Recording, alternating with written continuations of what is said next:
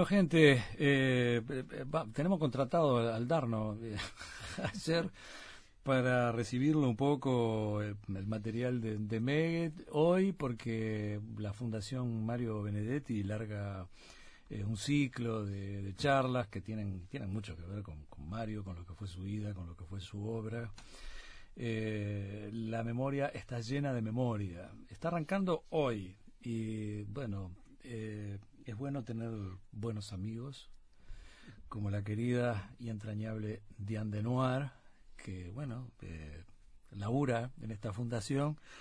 Y hemos podido, gracias a ella, tenerla a ella, que esta noche está inaugurando eh, este ciclo como moderadora, eh, con dos panelistas, una de las cuales está acá, que es Mariana Achugar, este, así que a ambas, este, bueno, mi eterno agradecimiento.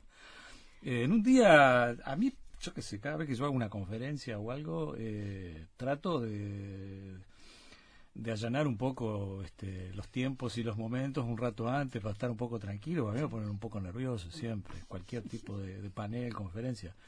Eh, pero bueno, eh, de repente vamos quemando nervios acá. si a ustedes les pasa lo mismo, que no tiene por qué pasarles. ¿no? Bueno, bienvenidas las dos, un gustazo que estén. ¿eh? Gracias, Nelson, gracias. por invitarnos. Nuevamente acá, Diana, qué bueno, están viniendo seguido, me gusta mucho. Voy a sacar este abono. Mira, esto es un, ciclo que en realidad va a ser todos los miércoles, pero no solamente este ciclo 1, que como bien dijiste se llama La memoria, está llena de memoria, aludiendo a Mario, sino que se llama Mario invita a pensar. Exacto. Y la idea es que de ahora, hoy, hasta el mes de septiembre inclusive por lo menos, todos los miércoles va a haber eh, una mesa, una jornada con diferentes eh, temas, ¿no? Este, bloques temáticos. derechos humanos. Este, este cinco es de derechos humanos. Después va a haber bloque de arte, va a haber bloque de ah. literatura. O sea, Más o menos tenés ahí una idea. Sí, no, hay un montón. Este, te voy a consumir el programa. No, no, Pero me parece importante hablar de este ciclo de derechos humanos que lo hacemos justamente en el marco del aniversario del, del aniversario, bueno, sí se conmemora, el décimo fallecimiento de Mario. Mario falleció en 2009 el 17 de mayo, ¿no? Y como Se están preparando para los 100 del, nacimiento. El año que viene, sí, divino. Este, pero Mario, como sabes muy bien que le importaba mucho el tema de los derechos humanos. No, por favor. Incluso viste que en su testamento él dejó creada la fundación y dejó bien claros los dos ejes que tenía que tener como objetivos de, de funcionamiento. Uno era la promoción de su obra, la difusión, la conservación este, de su obra, la clasificación de su obra, este, y el otro eran los derechos humanos. Y Mario puso además mucho énfasis en el apoyo a las organizaciones que estaban llevando a cabo investigaciones por los detenidos desaparecidos.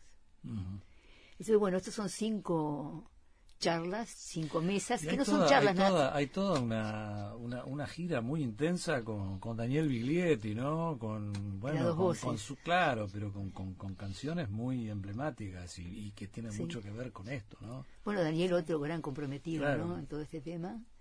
Este, y queremos que no sea una mesa académica que hable y después hayan dos preguntas y la gente se va o que aplaudan y se vayan. Lo que queremos al contrario, este, darle más espacio en el tiempo. Que, Mario invita a pensar. Claro, hay, que la gente, hay que apostar a la reflexión. Queremos, exactamente, eso es lo que queremos, que la gente piense, reflexione, se informe, pregunte, se intercambie, pero que generar pensamiento y reflexión. Por eso en realidad, em, em, cuando empezamos a programar este ciclo grande, digamos, este, estas jornadas, entre nosotros lo llamábamos de pensamiento cuando empezamos a esbozar cómo íbamos a hacer los programas, lo llamamos de pensamiento. Está bueno. Eh, ¿El discurso militar sobre la dictadura es el tema, Mariana? ¿Están con el bolita Blixen? sí, para hoy ese es el tema para comenzar el ciclo sobre memoria, ¿verdad? Porque pensamos justo antes que ocurrieran todos estos acontecimientos que han traído nuevamente el tema a la discusión pública, eh, ya pensábamos que es importante la cuestión de la transmisión de la memoria del pasado reciente, ¿no? Entonces, eh, eh, hoy empezamos con el discurso militar porque es ahí donde se empieza a generar una manera de recordar ese pasado. Entonces queríamos ver desde el punto de vista de los militares cómo se explican las violaciones a los derechos humanos, cómo en sus propios eh, textos y los materiales que han producido dan sentido a su actuación. Y de ahí después darle voz a las organizaciones sociales de, grupos que trabajan por memoria y justicia, también a generaciones más jóvenes y actores que no han tenido tanta participación a nivel público como la perspectiva feminista o la perspectiva de jóvenes que no vivieron ese periodo, también de quienes eh, trabajan el tema en el aula o enseñan sobre este tema. Eh, un, discurso eh, que hoy por hoy se lo hace público hasta en las campañas eh, para la próxima elección. Así es, así es, y se sigue negando, se sigue negando, se sigue justificando barbaridades, atrocidades. Este, yo creo que una de las cosas que te quiero contar de Mariana, porque vos no la conoces a Mariana, es que Mariana, si bien es nacida en Uruguay, es la hija del exilio, ¿no? Ella vivió mucho tiempo afuera, este, vivió en Venezuela y después en Estados Unidos, o sea que ella hizo primaria, secundaria. desde hace para mucho, una en Venezuela, seguramente. Exacto, es como una sobrina, mi favorita. Este, pero después se ella, la familia se fueron en el 83 a Estados Unidos. Mariana era una adolescente en ese momento. Hizo la universidad. Pero lo interesante es que Mariana, su tesis, este, la hizo sobre el discurso militar, ¿no? Estando en Estados Unidos.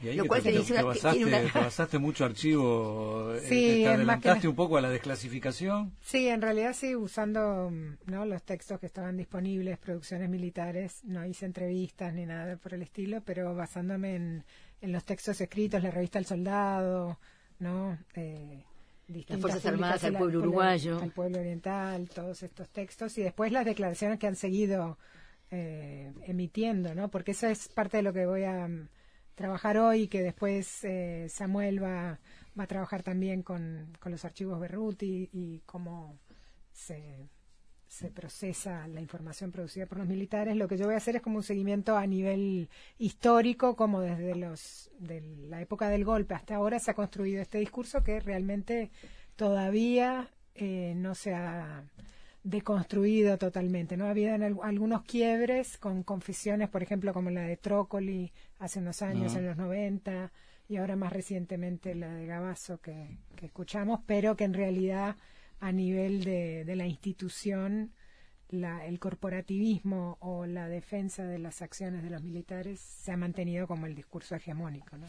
Bueno, es el gran tema, ¿no? donde hay que empezar a tallar de una vez por todas, ¿no? Se está hablando de la reforma militar, ¿no? Todo lo que se viene estudiando, pero increíblemente ese discurso, eh, ¿en qué notas que cambió desde que empezaste a estudiarlo? Porque no parece haber cambiado demasiado. No, realmente es sorprendente y, da un poco de miedo, ¿no? Que en realidad las últimas declaraciones del hoy en día comandante en jefe que plantean inclusive cuestionar la, la existencia de estos eh, acontecimientos, ¿no? Como que si se pueden probar o si realmente existieron.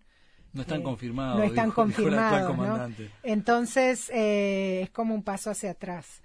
de hecho, se mantiene la cuestión de, de, la justificación de las acciones porque fueron hechas siguiendo las leyes, ¿no? Es como que estaban defendiendo las leyes y actúan de acuerdo a, las órdenes que, recibieron. Ha habido ciertos quiebres en los que se acepta que hubo eh, distinto tipo de, agravios o acciones incorrectas, pero siempre es eh, a premios, con distintos eufemismos, pero no... Eh, Lejanamente hablaban de excesos, después medio como que no pudieron usarla más la palabra, ¿no? Y lo sorprendente también es que eran muchos los excesos. Claro, entonces ese es un poco de diarios y permanentes. Sí, entonces es un poco cómo se justifica esto cuando aparece una, un reconocimiento explícito hay muy pocos casos en los que hay un reconocimiento explícito de que se procedió de forma incorrecta y siempre se apunta a los individuos en contraste con la corporación o la institución siempre actuó de manera apropiada y legal. En eso no ha cambiado el discurso. ¿no? Eh, hubo solo una instancia hace unos años, en el 2011, eh, Aguerre fue el único que planteó que cuando era comandante en jefe, ¿no? Que en honor a su papá, de repente, ¿no? Sí, que había estado preso por la, por la propia dictadura. Sí, entonces fue el único caso en el que se cuestionó un poco y que no se iba a, legitimar ninguno de esos crímenes y fue en el, en el momento que se descubrió eh, el asesinato de, de, Julio, Castro. No, entonces ahí eso, entonces realmente es en respuesta a los acontecimientos históricos y la situación política que se va modificando o que existen algunas pero nunca por voluntad propia. pero nunca como institución. Y eso en contraste con Argentina es algo que sorprende no como que hay una pero tiene que ver con las políticas de memoria también porque en esto creo que el poder eh, la clase política y a nivel social las políticas de memoria han permitido que este discurso se mantenga no entonces no ha habido un cuestionamiento serio a este tipo de legitimación de las actuaciones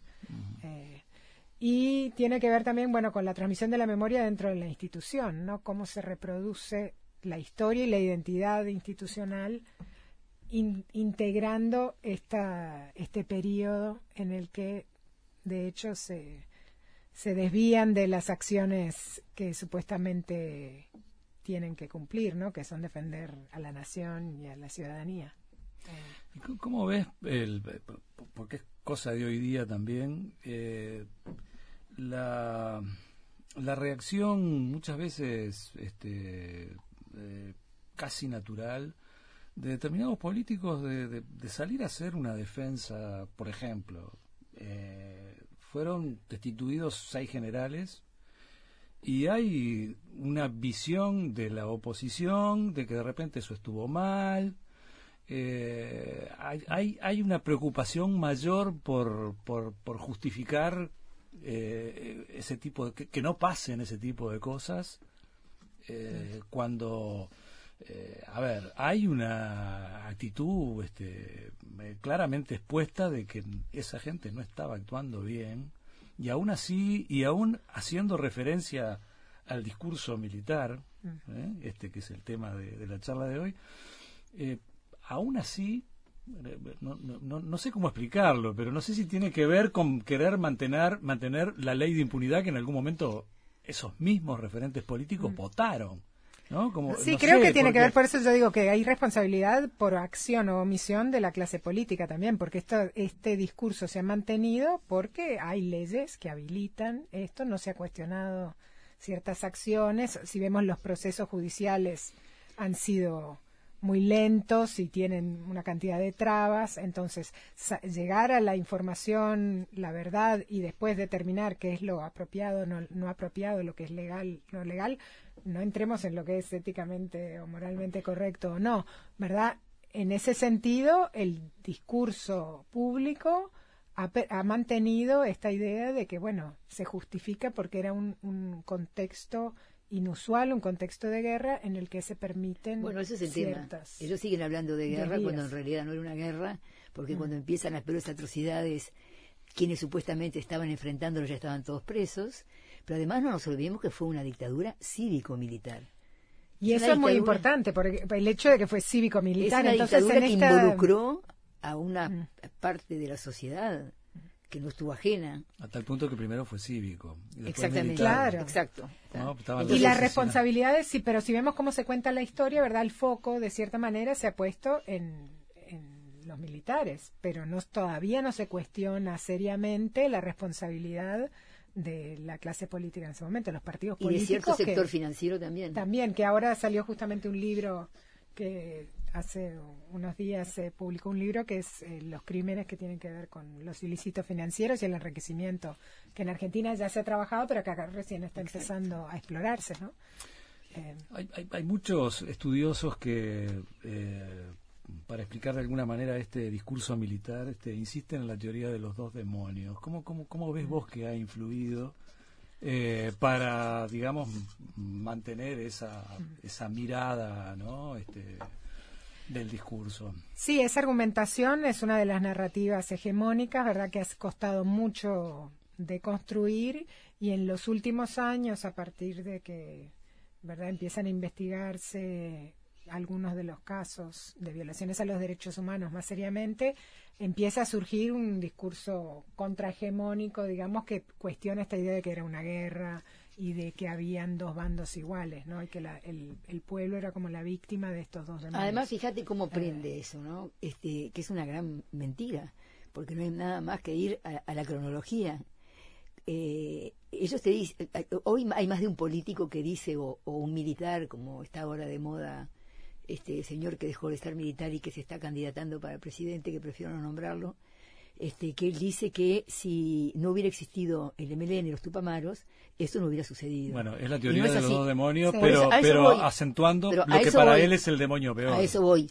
El, el MLN está todo preso, todos, en el 72, máximo 73. Si vos miras la lista de los desaparecidos, las fechas, 74, 75, 76, los peores horrores. Los muertos en los cuarteles. Los muertos en los cuarteles, las violaciones a las mujeres. Gomenzoro. comenzó, eh, eh, no, sigo, eh, los vuelos de la muerte. Es decir, la desaparición, enterramiento y, y, ahogamiento de gente son fechas que no, cuando ya estaba todo el movimiento guerrillero preso.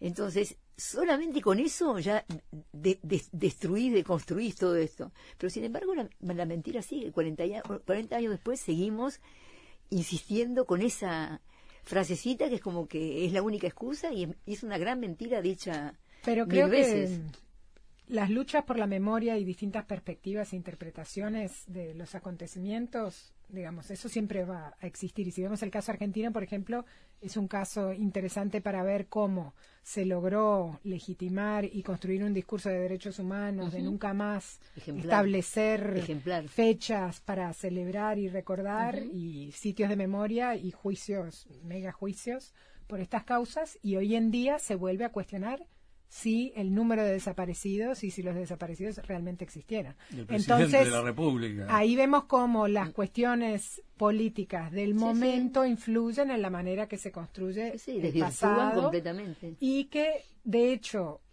el, el caso eh, último ¿no? de, de Feola cuestionando si estos eventos existieron, o no, son confirmados o no, es preocupante, por eso también existe a nivel del, genocidio, ¿verdad? En, la época de la Segunda Guerra.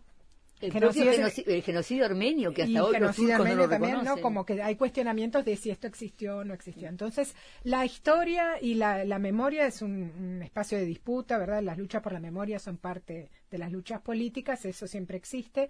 La cuestión es pensar nosotros para eh, cómo se va trabajando este pasado y cómo se llega a comprender y a resolver, que no sea un trauma, ¿no? Para socialmente, porque siempre reaparece, a pesar de que han habido políticas que tratan de silenciar, de dejar en el pasado, de borrón y cuenta nueva, no, no mirar para atrás, vuelve a aparecer todo el tiempo. Entonces, esto es algo que hay que generar un espacio de diálogo y de comprensión para llegar a cierto acuerdo, ¿verdad? No quiere decir que todos vamos a estar de acuerdo en quién hizo lo correcto o no hizo lo correcto, pero por lo menos... El, relato de los hechos. Un relato en el que estemos de acuerdo, bueno, estos fueron los acontecimientos y se procedió, cómo vamos a actuar con respecto a violaciones de derechos humanos y la cuestión de la impunidad, porque eso creo que es algo que, que esa cultura de la impunidad se ha mantenido, ¿verdad? Vimos ahora con, con los espías, las, ¿no? el em, espionaje durante democracia, todo este tipo de cosas que son prácticas también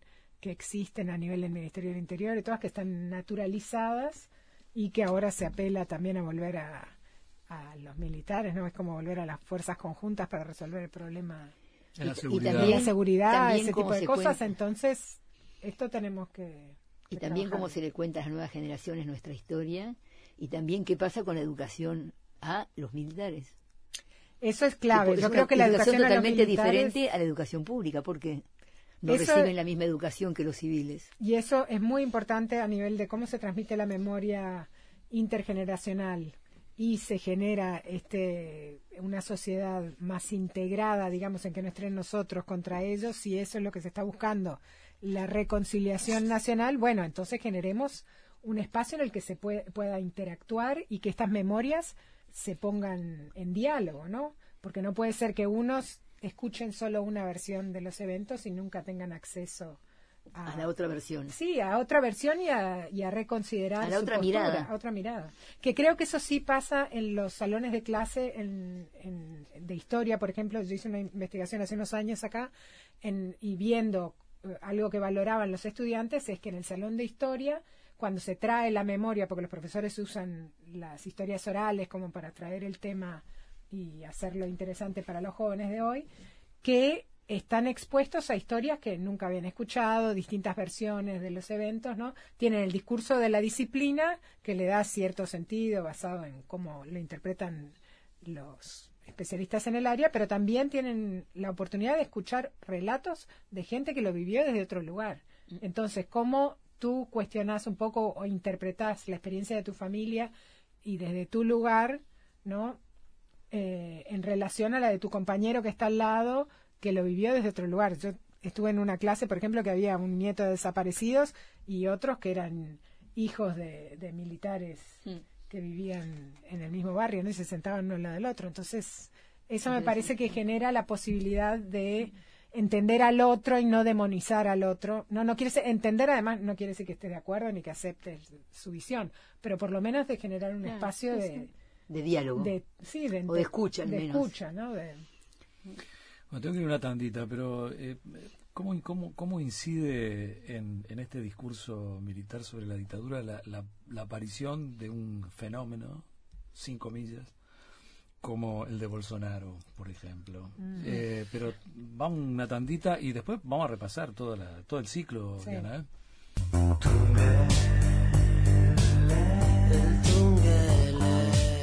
Con Mariana Achugar, eh, Diane Denoir, eh, moderadora, panelista, dentro de un rato. ¿A qué hora arrancan? A las 7. Eh, a las 7, en un ratito nomás. Tenemos que irnos, ya nos vamos. Eh, Salterain 1293, casi Guaná, que es donde está la fundación, esa esa, preciosa casa. da gusto meterse adentro, es un lujo. A Mario le hubiera encantado. Sí, está muy bien. Bueno, te, te tiré cómo, cómo incide en el discurso militar sobre la dictadura. Esto es bien actual, esto es de, hoy de mañana.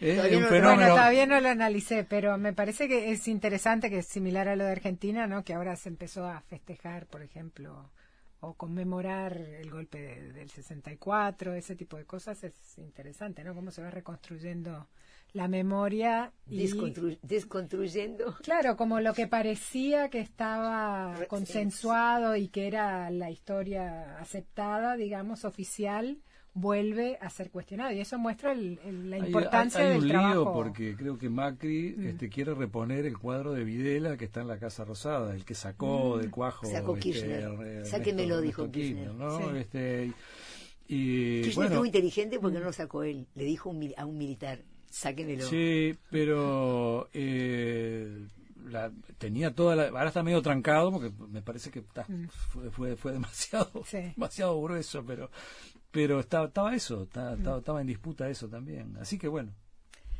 ¿Cómo la ves? No, creo que es interesante y que ese tipo de legitimación de ciertos discursos y ciertas prácticas ¿no? de reescritura de, de la historia, de cierta manera de reescritura de la memoria, eh, legitiman a otros actores en otros contextos a que hagan lo mismo, ¿no? Por eso o casualidad que surge esta posibilidad de decir esto todavía no está confirmado, quizás no ocurrió. Ese tipo de cosas se pueden decir porque hay otros que dicen cosas peores, ¿no? que empiezan a cuestionar lo que ya se había aceptado.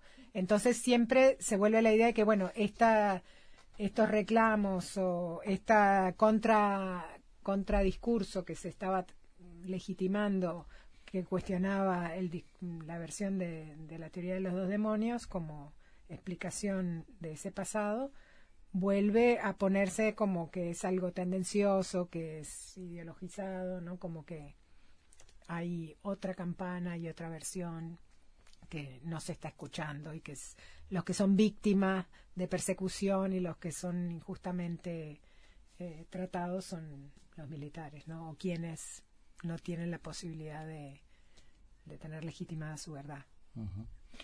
Bueno, Diana, ¿cómo viene? A ver, hoy, esta noche ya está. Eh, la invitación es para las 7 de la tarde. La semana que viene... Eh, nada, primero de mayo. Miércoles primero, de mayo, no, descansamos todos.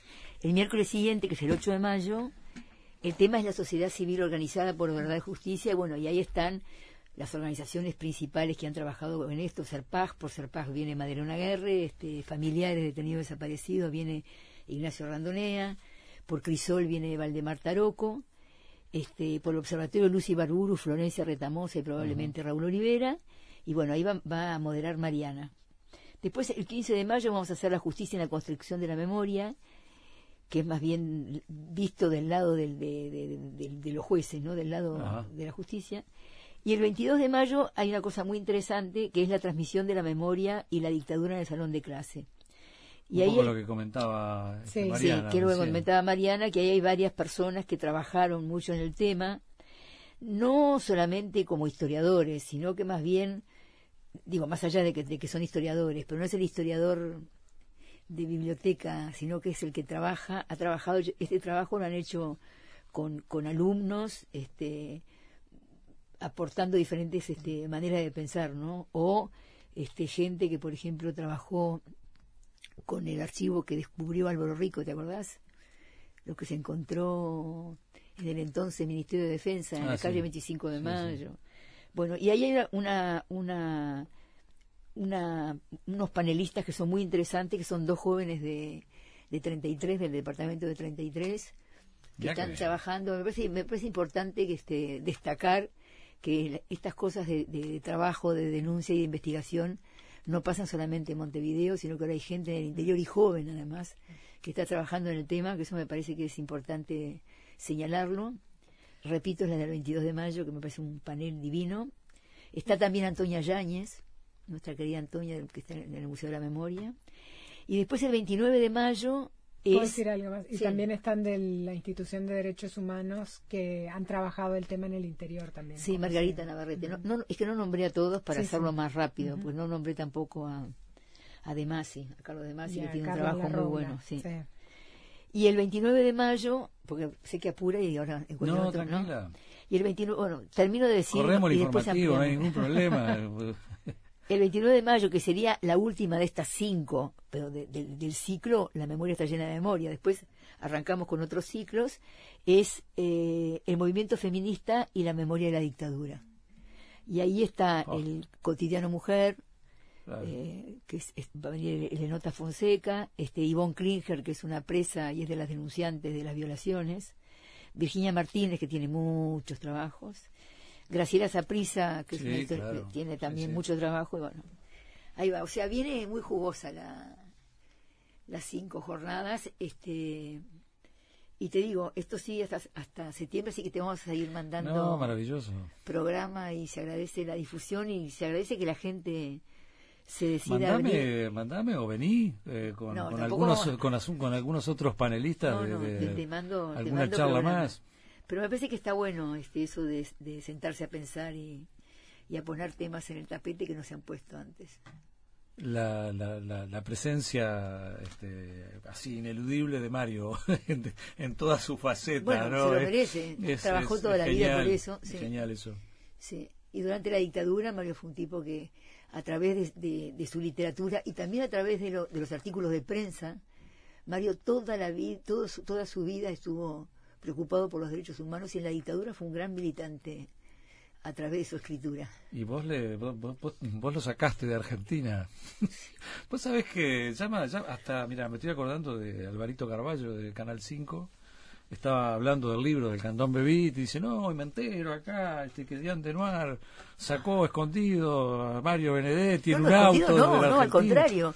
Lo, sacó cuando lo, saqué ilegalmente en un auto con chapa diplomática. Ese es el, kit del asunto, porque en esa época no se podía esconder a nadie fácilmente para sacarlo. Y como no había manera de, entrar a acompañarlo, porque eran medidas que habían puesto, entre comillas, de seguridad, este, nos conseguimos un auto con chapa diplomática y ahí fuimos Raúl, el hermano que vino de Montevideo, hasta Ezeiza a meterlo, a que seguro entrara en migración, a que pasara el, counter del check-in y sí, bueno, fue una de las tantas cosas que hicimos con Mario, que fue un gran compañero y hermano de vida. Sí, nos enteramos mucho de, esa, amistad a través de lo que hemos estado publicando por ahí. Este, bueno, Diana, eh, Mariana, muchísimas gracias. ¿eh? Gracias. les, llegan bien, ¿no? Sí. sí. Hay un ratito todavía. Gracias a vos por difundir. Este, Vamos a estar escuchando el Tunguelé los martes, a ver si anuncias la charla el día siguiente. Pero con todo, pero ya, ya me lo anoto en la agenda por las dudas, no, no olvidarme. te vamos a bombardear. No, porque me parece que está bueno que la gente Lo subrayo con, con, con, un, un pen ahí, este, flúor. Fuera, fuera de broma y de amenazas. Este, creo que está bueno que la gente se entere es un deber para mí, está bárbaro que pasen estas cosas. Queremos participación de la gente está Muy bien, está muy bien, está muy bien, está muy bien la fundación, está muy bien esa casa, está muy bien los ciclos, está muy bien ustedes, está todo bárbaro. Está muy bien Tunguelé también. bueno, un abrazo grande para las dos. ¿eh? Hasta pronto. gracias. Comunicate con nosotros 2915 1050. Estás en el Tungelé. Estás en Radio Uruguay